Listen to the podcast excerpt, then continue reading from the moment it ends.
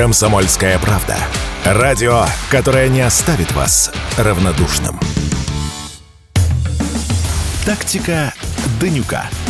Никита Данюк и Владимир Варсобин подводят итоги недели и с оптимизмом смотрят в будущее.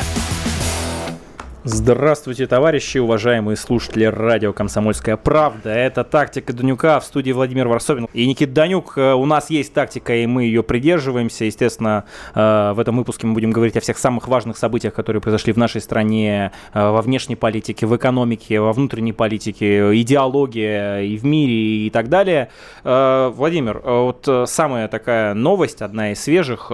Путин согласился приехать в Турцию, утверждает канцелярия Эрдогана на самом деле история не сколько внешнеполитическая, на мой взгляд, сколько и внутриполитическая. Объясню почему. Дело в том, что после того, как Россия демонстративно показывает, что без ее политической воли ни о возобновлении никакой зерновой сделки речи быть не может.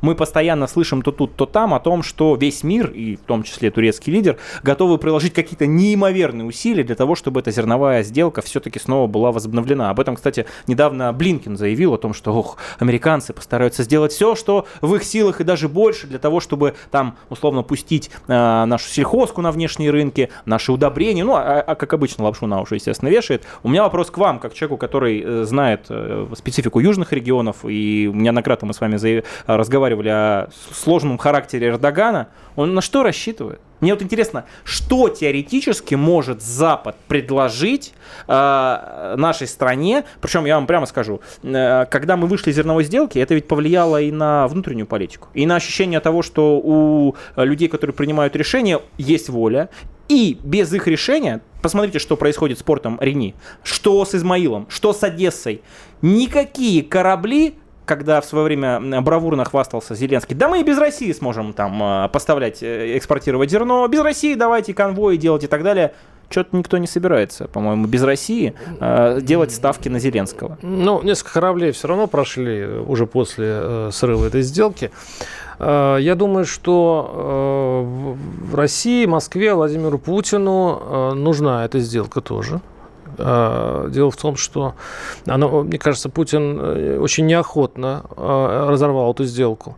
И только из-за того, что в следующем году выборы. Потому что вот каждый раз, когда... Ну, нельзя очень долго находиться в обманутом состоянии, да, когда тебя обманывают, но здесь ведь важно не то, то есть репутационный ущерб, естественно, Кремль нес серьезный. Внутриполитический, да, в первую внутриполитический, очередь. конечно. Нужно опять нужно вспоминать, что в следующем году выборы. И вот это важный был момент. Мне кажется, это и стало причиной разрыва этой сделки. Но важно то, чего мы не знаем. Важно, зачем, почему Москва так долго держалась этой сделки, хотя она прекрасно понимала, что никто не будет э, э, покупать и, по крайней Потому мере, что выборы зерно. в Турции были в мае. Нет, я думаю, что это не главное. Я думаю, не главное. И именно поэтому Владимир Путин сейчас едет в Турцию к Эрдогану, который буквально несколько недель назад, месяц назад, был э, в Киеве и поддержал вступление э, Швеции и Финляндии. Сейчас он уже Швецию тоже пустит. И сделал очень много заявлений и шагов, э, после которых представить, что будет визит Путина в, э, в Анкару, это было тяжело. Здесь все-таки идет речь о том, что Москва сама не прочь возобновить эту сделку, но опять-таки без репутационного ущерба. А здесь самый, ну, который нужен. И нужно все-таки, чтобы ей что-то дали.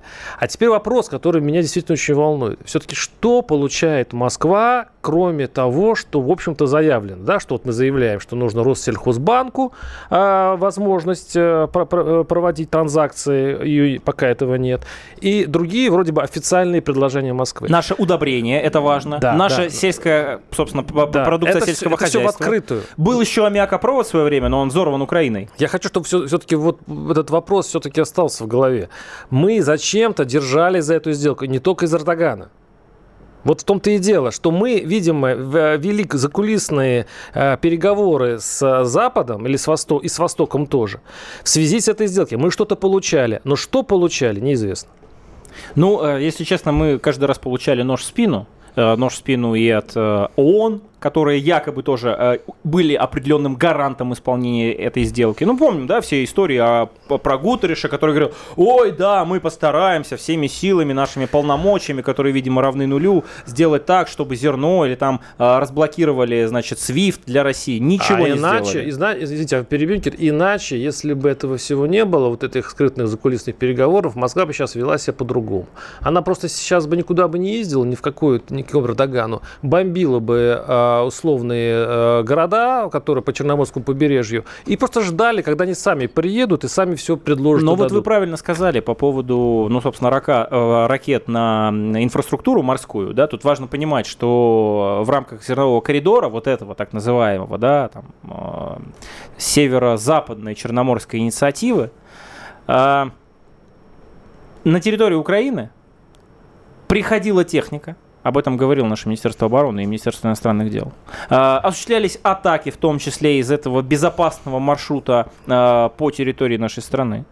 И что самое главное, вот вы когда сказали по поводу того, что мы бомбим, да, но тут важно понимать, что мы э, уничтожаем инфраструктуру, которая была задействована вот таким а, в очередной раз, ну, мошенническим способом для того, чтобы Украина получала вооружение, получала всевозможные технологии, которые были ис- использованы бы против э, нас. Я-то вот глубоко убежден, что честно, вот по эмоционально, э, экспорт зерна для Украины это миллиарды долларов, миллиарды евро, э, которые естественно идут в украинский бюджет, которые естественно идет на помощь там а, армии, ВСУ, прочих спецслужб, которые совершают теракты и диверсии на территории нашей страны. И когда я увидел, что есть политическая воля превратить в труху морской порт Измаил, речной порт Измаил, ну, будем считать в целом, что Измаил, Рени и все это относится к акватории Черного моря, Одесса, Николаев. И вот у меня вопрос, опять же, ну, такое дело неблагодарное, да, делать какие-то прогнозы. Но я-то глубоко убежден, что встреча состоится. Но к тому моменту, когда теоретически могут созреть новые условия для заключения новой сделки, инфраструктуры не останется. И то, что сейчас происходит, а именно удар по Новороссийску, мы сейчас это тоже, естественно, обсудим, э, говорит о том, что, ну, это очередная, уж простите, скажу просторечно, какая-то замануха, и верить в нее, что они там что-то выполнят. Пусть выполнят. Президент Я же сказал, думаю- выполните. Я думаю, знаете, что я думаю, что есть еще одна теория, вот э, что эти системы соседствуют, что вот этот визит Путина э, в Турцию и удар ВСУ по военно-морской базе в Новороссийске. Ведь по большому счету, в чем, что они могут нам сказать, там, э, в России- это в Москве сказать э, Запад? Если вы срываете сделку, мы тогда э, да- от- отдадим ВСУ ровно то оружие, которое они просят для того, чтобы бомбить э, ваши удаленные точки, включая ваши э, военные базы, вот условно говоря, в Новороссийске. Возможно, вот это э, джентльменское соглашение, когда есть э, э, зерновая сделка, она и тормозила предоставление э, Я вооружений что-то Украине. забыл, по-моему, в тот момент, когда в очередной раз достаточно, ну, неприятно, не буду говорить позорно, но неприятно эта зерновая сделка продлевалась, когда говорили, она не выполняется, но МИД говорил, но все равно мы там надеемся в очередной раз, и вот эти все ритуальные слова. Были удары по Кремлю. Ну, это были... же- нет, Не-не-не-не, были удары вглубь нашей страны, были удары не по территории Крыма, были удары по... Это условно- беспилотники. Какая это, это как комары. Не, подождите. Беспилотники не, не выли... не такие А, это уже не считается, Нет, получается. это считается, но это не, они не, не разрушают такое количество объектов, они наносят такой большой урон. Что там они, господи, могут? Они там две гранаты несут. А вот если предоставят ракеты, которые могут достать до, до, до портов, до Новороссийска и так далее, это уже большая проблема, которую придется решать. Ну, Это вот, к сожалению, вот такая вот Опять же, карточная игра оп- с, э, с противником. Опять же, вот а, планомерное э, уничтожение вот этой инфраструктуры морской, И вот да, этот новороссийский удар это, это плохой признак, это плохая, такой плохой сигнал, что э, если не будет сделки зерновой, то, возможно, у противника появится очень достаточно очень дальнобойное вооружение. Надо учитывать. И, возможно, поэтому Владимир Путин и поехал в Анкару. У меня другая версия. Я как раз считаю, что вот э, наша позиция по зерновой сделке, она показывает, что наконец-то, наконец-то, я очень надеюсь, что это систематически будет, мы выступаем первым номером.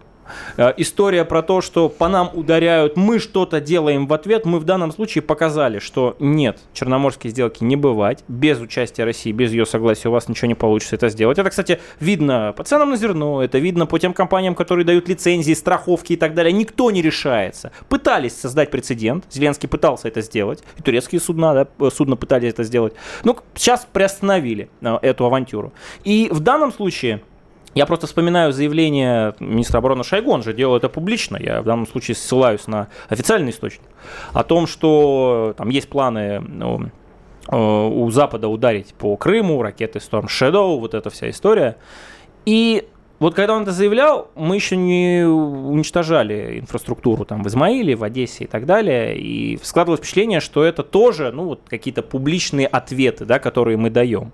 Но вот сейчас у меня есть глубокое убеждение, что у нас есть военный потенциал, у нас есть технологии, у нас есть ракеты сделать так, чтобы те самые пресловутые центры принятия решений, пресловутые инфраструктурные объекты критической просто, ну вот, инфраструктуры, уж простите за тавтологию, они становятся уязвимыми. Здесь очень опасно если мы играем вот так с Западом, то есть если вот так, то мы сделаем так, то здесь как бы не проиграть, потому что тогда, помните, мы били по инфраструктуре э, электрической, электро... Э, которая поставляет электроэнергию. Почему остановились, непонятно. Кстати. Нет, ну потому что нет, знаете, они поставили все-таки ПВО, они поставили э, перехватчики ракеты, это стало просто делать тяжелее. В принципе, если мы объявим подобную игру с Западом, то они поставят около этих зерновых портов, опять же, эти Патриоты и другие ПВОшные системы, системы. И более того, они могут завести э, корабли, что которые они будут... еще сделают, мы да. обязательно обсудим в следующей части. Тактика Днюка, Владимир Варсовин в студии, Никита Данюк тоже. Не переключайтесь.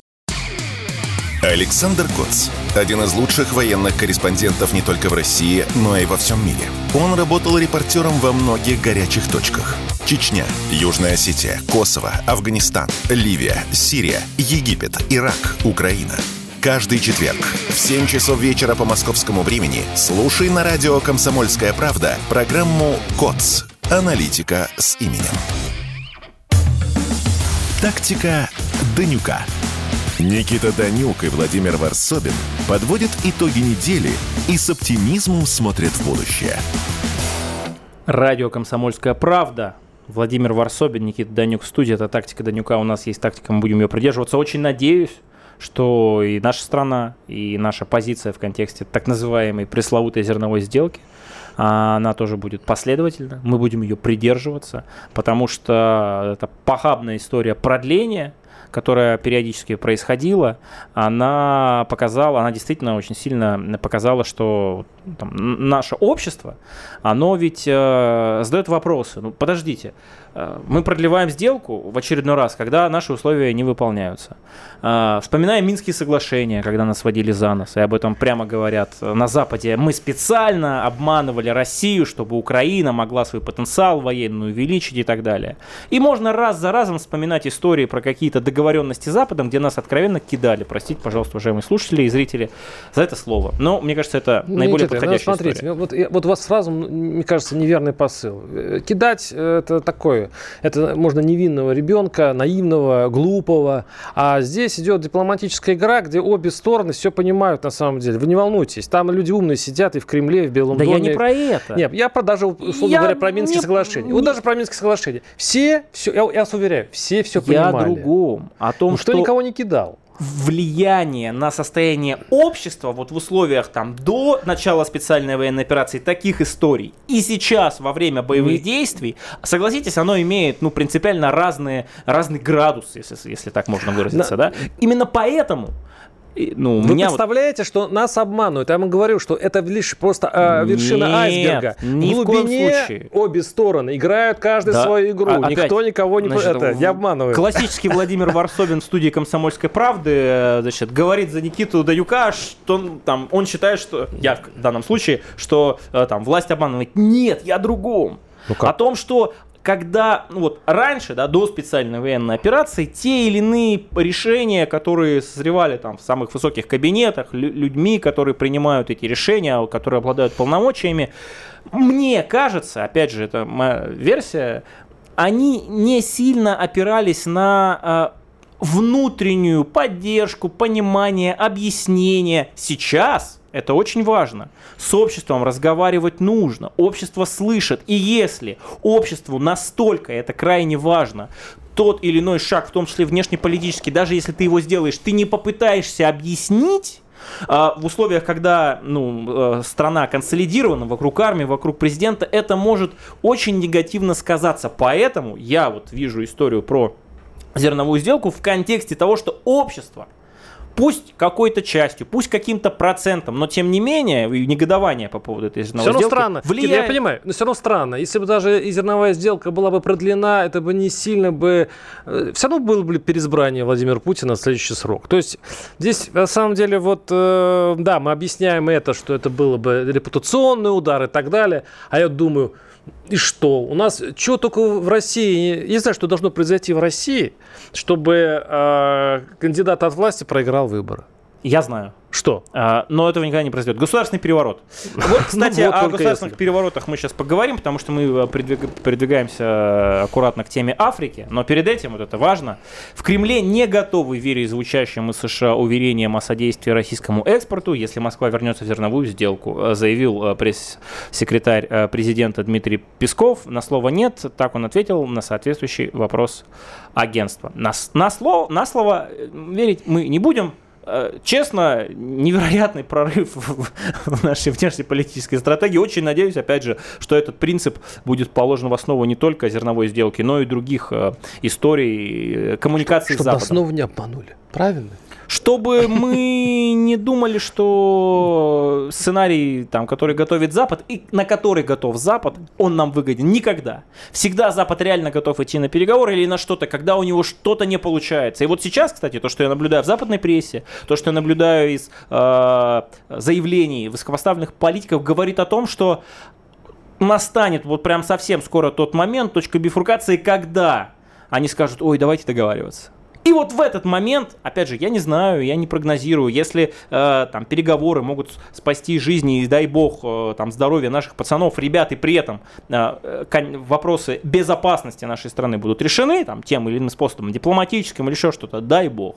Но то, что это очередная фига в кармане сначала будет приготовлена, ну, я глубоко в этом убежден. Кстати, по поводу э, вот потенциальных мирных переговоров и в целом вот такого дипломатического трека, э, Кремль представил совместное заявление по итогам встречи президента России Владимира Путина с лидерами стран Африки по мирной инициативе по Украине.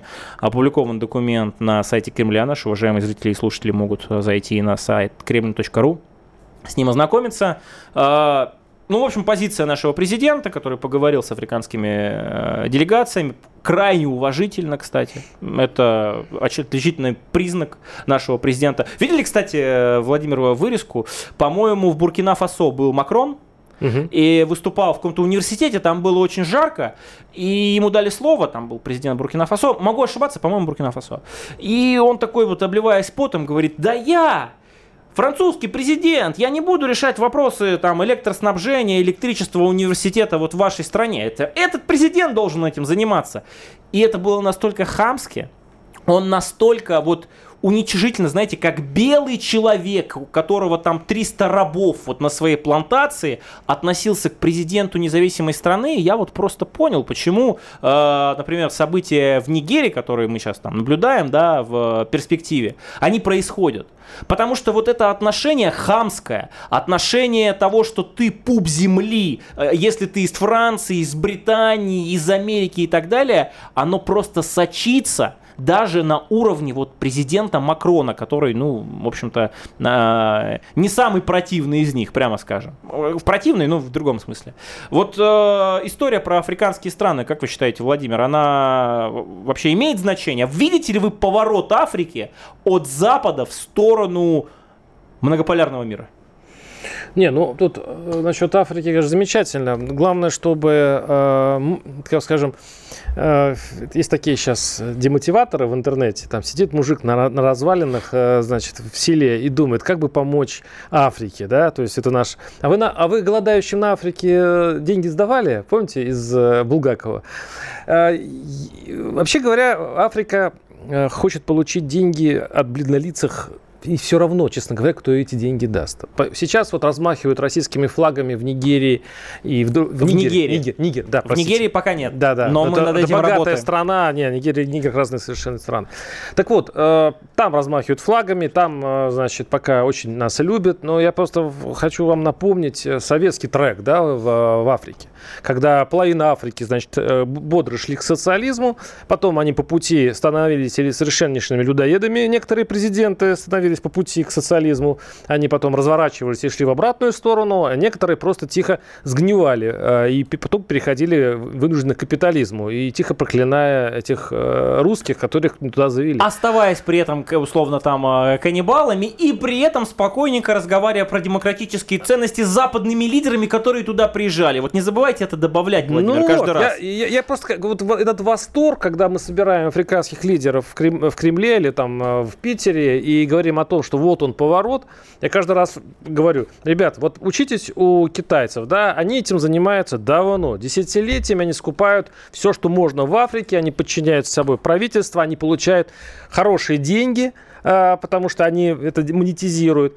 Давайте не повторять советских ошибок и работать над Африкой не вот так вот ура-ура, мы сейчас всех, значит, а, а вот именно системно. Кстати, а, у нас, правда, военные организации больше системно работают с Африкой, у них, у них большие... И музыкальные коллективы, музы, да. Музыкальные да. коллективы там работают. Вот в этом смысле, ну, да, у нас, к сожалению, что мы не делаем, у нас э, все превращается в автомат Калашникова. Тут важный момент. История про вот там советский подход. Во многом нынешний там теплые отношения там, между Россией и некоторыми африканскими странами, да, они как раз связаны на вот этом фундаменте советского наследия и прошлого, которое до сих пор, спустя десятилетия, работает. И если, это очень важно, мы этот потенциал до сих пор используем как стартовую площадку, это здорово, поэтому браво Советский Союз, браво дипломатам Советского да Союза. какой браво, браво Советского Союза? Браво, Они браво там гноили помощи, кучу денег. Вы браво чего? помощи, которая до сих пор, услышите, что я говорю, спустя там 40, 50, 60 лет и те усилия, которые сделал Советский Союз, она до сих пор, вот эта инерция,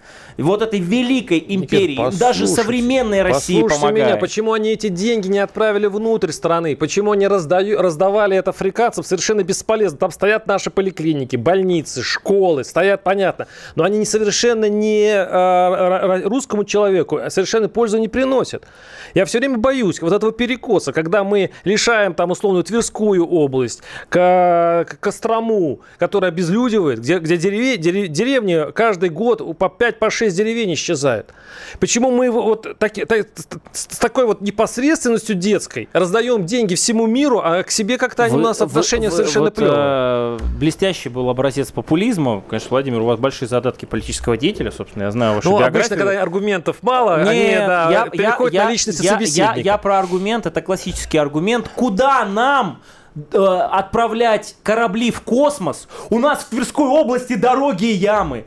Куда нам проводить Олимпиаду и чемпионат мира по футболу, когда у нас вот там-то, там-то. Это всегда в большой стране, в любой. Я вам такие регионы в Америке покажу. Вы просто а, за голову а вы знаете, схватитесь. что в Швейцарии объясняю, и в Австрии объясняю. было голосование, по, по которому отказались от Олимпиады, от чемпионатов мира. всегда ради себя. мировой державы больше, чем исключительно дороги Тверской Конечно. области. Это тоже важно. Конечно. Но это специфика Люди не важны страны. для империи. Люди важны для империи. Нет, не важны. И это мы обсудим в следующей части. Не переключайтесь. Если экономика, то на радио «Комсомольская правда». И, конечно, с Никитой Кричевским. Когда вам говорят о том, что смерть рубля не за горами, он вот-вот вот гыкнется там до отметки 150-200 рублей за доллар, далее везде, вы конечно, слушайте и аплодируйте, но воспринимайте это так, что делить надо на 16, ну, как минимум, а то и на 32,64. Каждую среду в 7 часов вечера по московскому времени слушайте на радио «Комсомольская правда» программу «Экономика» с Никитой Кричевским. Тактика Данюка.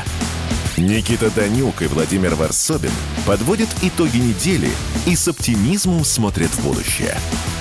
Радио «Комсомольская правда», тактика Данюка. У нас вот сейчас, а, Владимир, разрешите Угу. мне? Пожалуйста. Разгорелась дискуссия, ну такая, как обычно мы любим э, обсуждать вопросы и не только в эфире, и во время пауз, по поводу социальных обязательств, по поводу пенсий, по поводу э, там доходов, э, куда государство направляет эти доходы. И э, Владимир вот привел классический либеральный пример такой страны, как Норвегия, правильно? Да, можете, можете озвучить историю про Норвегию? Давайте, я даю вам возможность это сделать, а потом слово возьму сам. Ну, Норвегия имеет э, хорошие пенсии. Так. Это исчисляется 122, 122 тысячи рублей так. в переводе с норвежских угу. крон. Угу. Вот, кстати, я тут нашел как раз пояснение. Значит, 122 тысячи против 15 тысяч средняя, э, средняя пенсия в России. Так. А, на пенсию норвежские жители выходят в 67 лет, uh-huh. и мужчины, и женщины. Можно uh-huh. уйти в 62 по договору с работодателем. Uh-huh. И я вам скажу вот что. Дело в том, что очень многие пенсионеры, там бесплатная медицина для них, а, там, а, значит, разные льготы. Это, это кроме вот этих бешеных денег, которые говорю. Ну, как и у нас бесплатная, Но более да, того, они чем еще пользуются, норвежские uh-huh. пенсионеры? Они переезжают в другие страны, где, э, где э, получают норвежскую пенсию и припеваючи живут. Я не знаю, чем вы хотите разбить эти доводы. А, история, значит, про Норвегию, почему она важная и нужная, потому что это действительно страна с высокими социальными гарантиями. Она может выдавать эти гарантии на основе своих нефтегазовых доходов. Все мы же славим про норвежский фонд, про то, что они добывают нефть там в Северном так, море. у них 122 тысячи, а у нас 15. Мы тоже во, нефтяная страна. Во-во-во-во-во-во. Да. Вот, так вот, значит, история примерно следующая. Смотрите, Владимир апеллирует к эмоциям. Есть Норвегия, там тоже нефть. Там тоже газ, но там другие управленцы, там вообще демократия, а у нас царь, тоталитаризм, проклятый совок, наследие и так далее. Вот вам экономика. Исключительно экономика.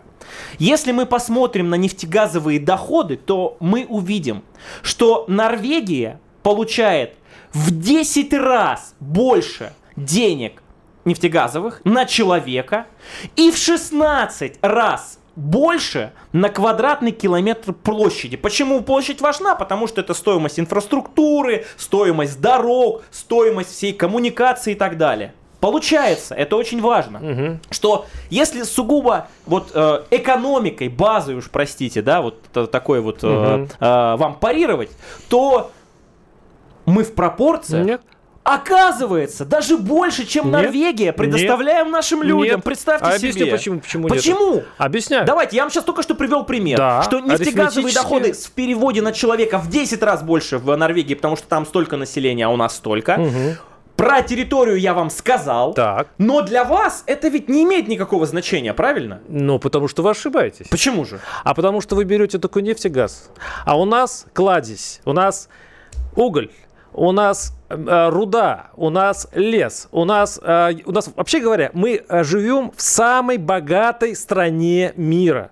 Вы берете маленькую Норвегию и считаете только нефть и газ. А почему вы не приплюсовываете все богатство России? Вы думаете, что... Значит, а, а знаете, ну, вы сами затеяли я разговор... Про, про, когда про Норвегию сказал, я, я говорю только про нефть и газ. Да, не, а я вам говорю, что вы приплюсуете туда еще все наши богатства. Золото, серебро, а, я что объездил всю Россию. Так. Я знаю на самом деле, в какой э, в сокровищнице мы живем. И вы, и говорите мне, что вы только не, нефть и газ.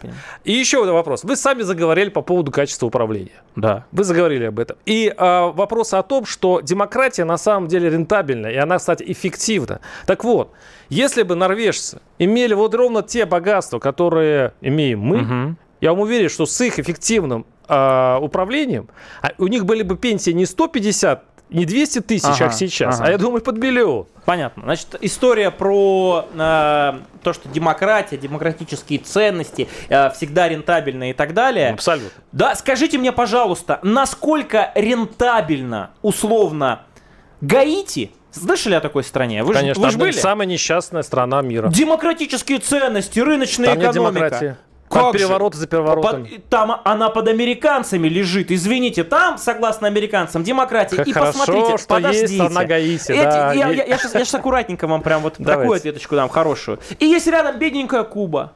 Где нету демократии, где есть партия определенная, где условно, ну я сейчас говорю условно, там какие-то элементы социалистической жизни остались, да? Оказывается, что по сравнению с демократией, которая там поддерживается, которая вот со всеми этими ценностями, можно построить другое общество, которое более можно. эффективно. Второй можно. момент, второй, вот вам еще пример. Раз уж мы говорили о каких-то ну, богатых странах, да, и о связи с политической системой, про Сингапур что-нибудь слышали? Конечно. А слышали, сколько десятилетий там у власти находится одна партия?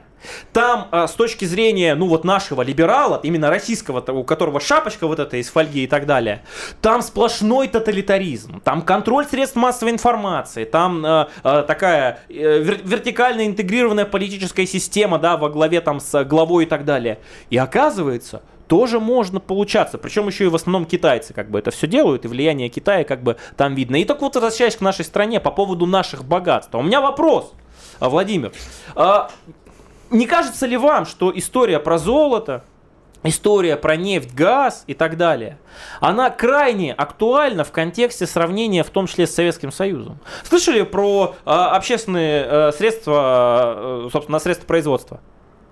Ну да налоги на средства производства в Советском Союзе. Ну, ну ус- да. условно, когда есть обобществленная а, какая-то а, вещь, ну, ну, обобществленная, да. которая принадлежит там всем людям, условно, да, и в рамках этого государство, ну там, я сейчас очень утрированно говорю, да. Это ваша мысль куда-то витает, нет, я все пытаюсь ее ухватить. Нет, сейчас хочу хотите сказать. Нет, о том, что вы пеняете там угу. нашей стране про, э, и там в том числе Советскому Союзу, угу. который там раздавал кредиты и так далее, но когда э, была советская система, когда была советская экономика, когда было, средства производства были обобществлены.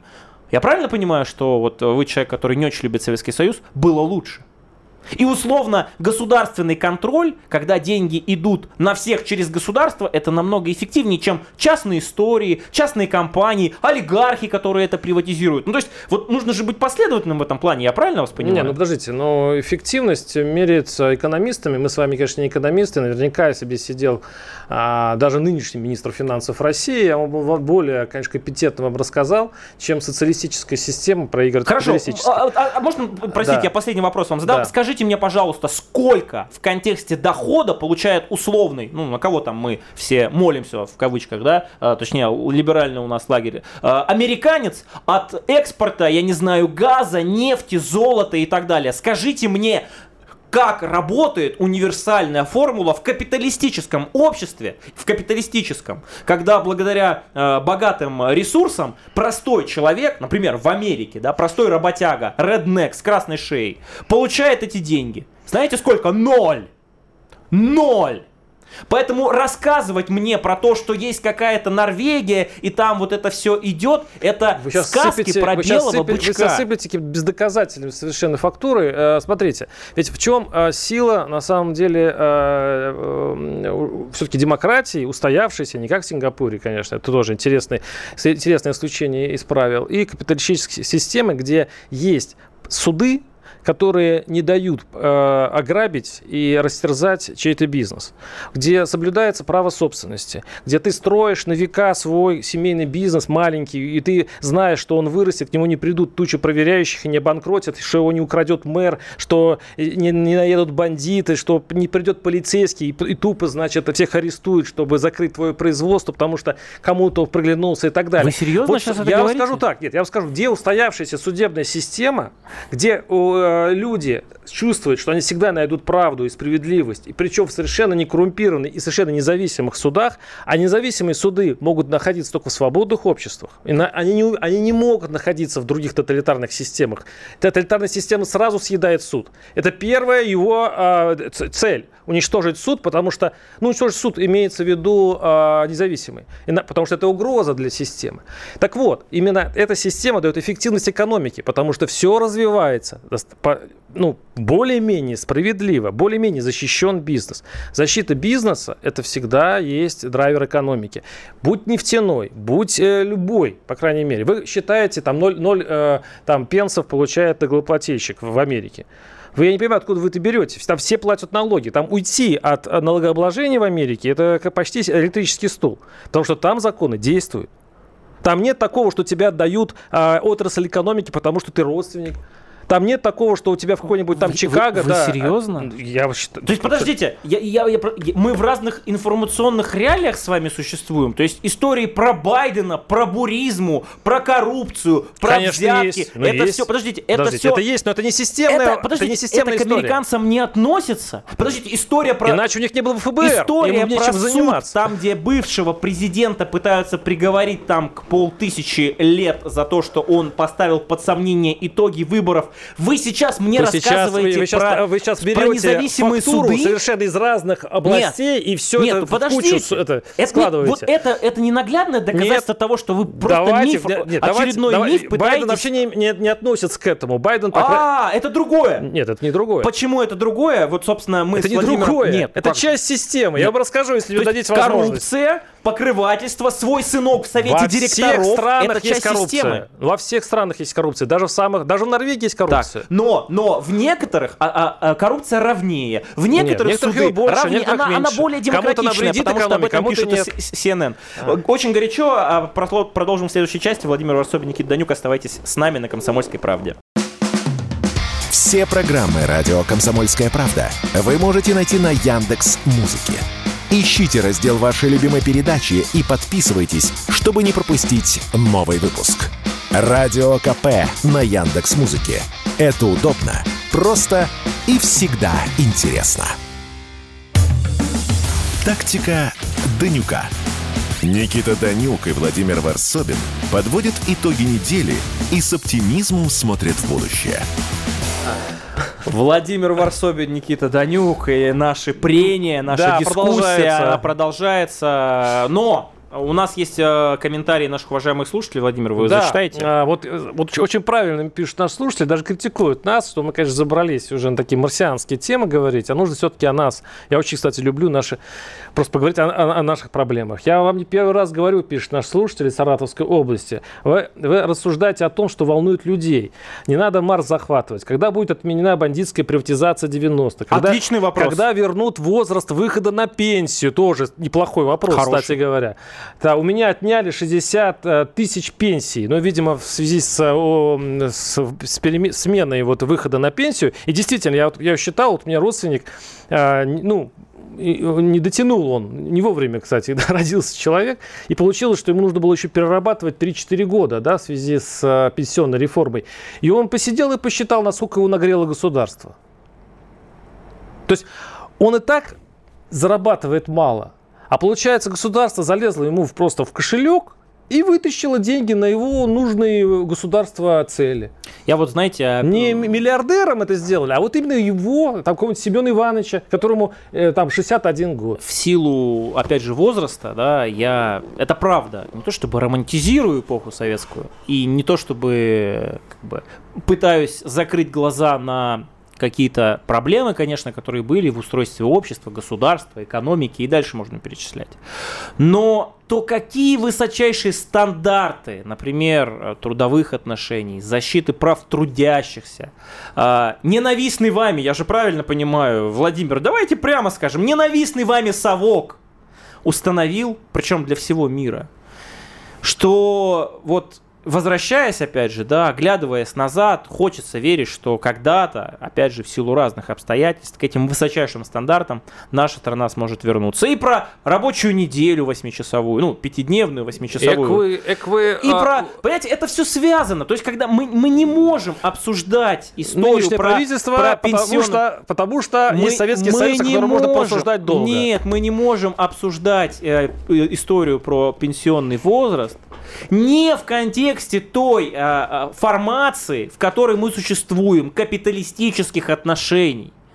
Коли в 91 году кто-то выбрал, кто-то не защитил, кто-то не вышел, и тот, тот уровень, те отношения, общественно-производственные отношения были э, уничтожены, ну вот вам, пожалуйста. Ну, давайте, собственно, перейдем к эм, информационной повестке. Я негодую абсолютно справедливо вместе с нашим Потому что не а, система, слушателям. не, не капитализм принял решение поднять Да в возраст, любой а конкретные люди, конкретные люди. системе будет то же самое. А раз уж у нас эта формация и так уж получилось, что мы в ней существуем, пожалуйста. Я в данном случае считаю, что и у капитализма есть там свои плюсы, но о, о том, какие высочайшие социальные гарантии давал Советский Союз, э, мне кажется, к этому... И, кстати, на самом деле, если посмотреть, к этому можно и... эм, можно уследить, что возвращаемся мы к этому. Реально возвращаемся. Во многих сферах, э, к сожалению, в экономической, там, в меньшей степени, но во многих других, слава богу, уже А может быть, начнем с экономической, а? А в другие сферы ведь не, менее интересны, Вот. чем экономическая. Вот именно социальных льгот и прочее. Вот, следующая неплохо бы. новость, она рядом, скажем так, рядом.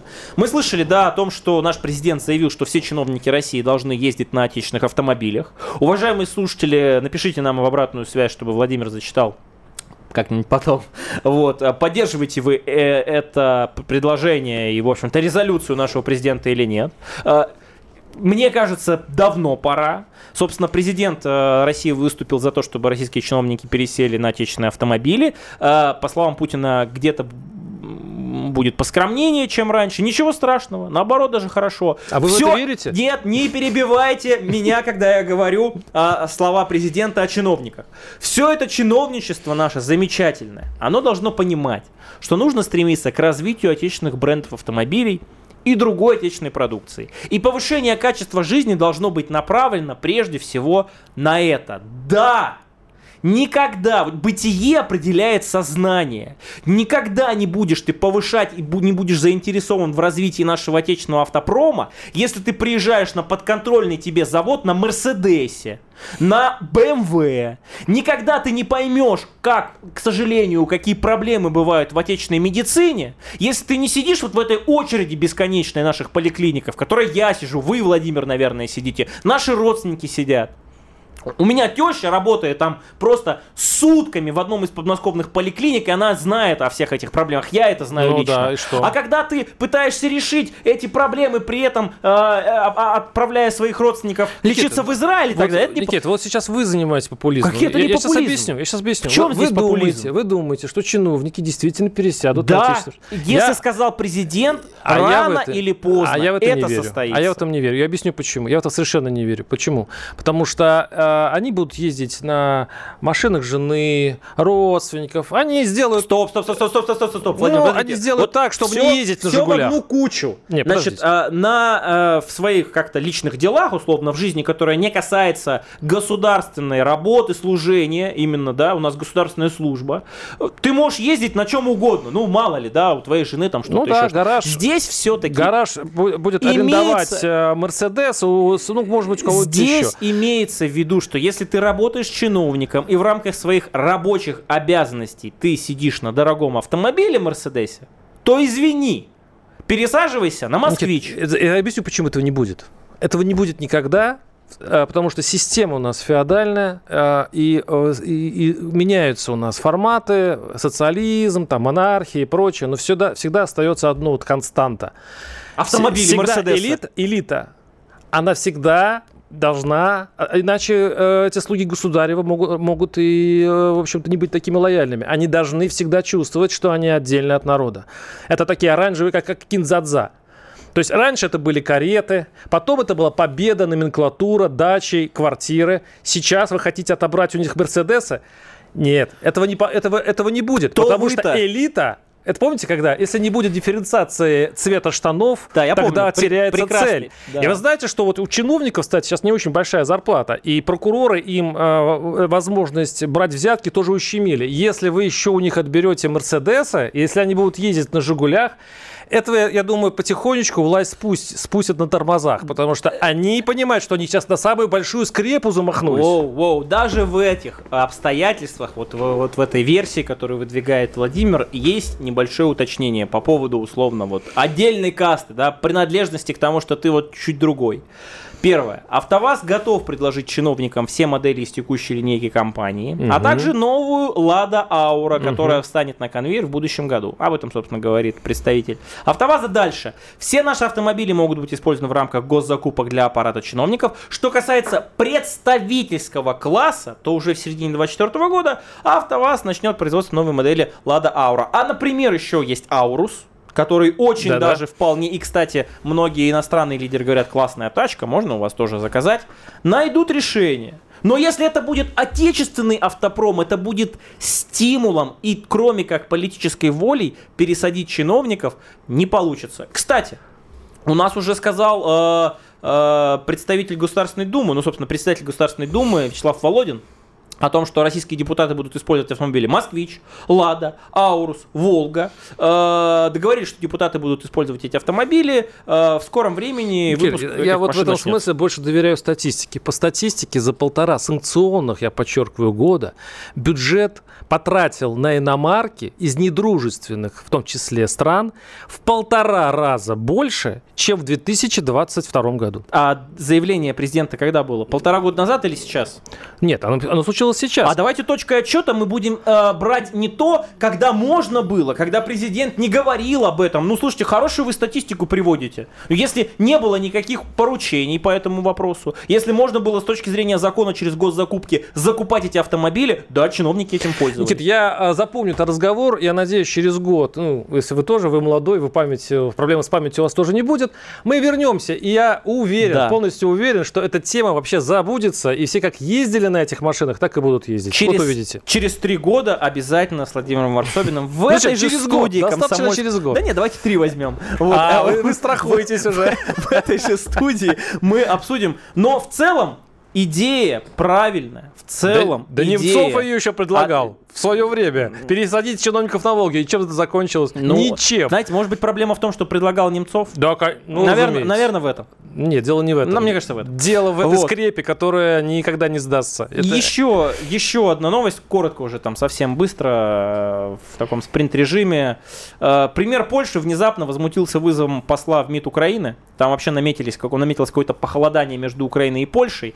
Если вот э, брать какие-то аналогии, Запад смотрит смотрит на то, что происходит в Африке и говорит, что этот нигер себе позволяет, то теперь в Европе тоже многие центральноевропейские страны и э, восточноевропейские смотрят на Украину и говорят, они там вообще оборзели. Как вы считаете, э, доигрались э, соседняя страна 404 ну, или нет? Даже вот тихих врагов, а поляков, Польшу и Украину можно назвать все-таки не совсем дружелюбными друг другу странами, объединяет общий враг.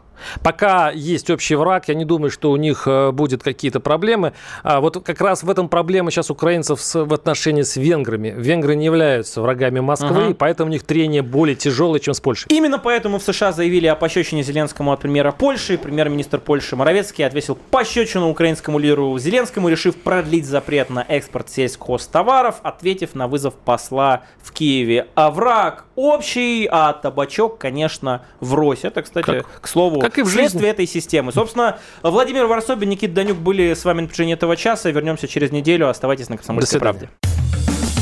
Тактика Данюка.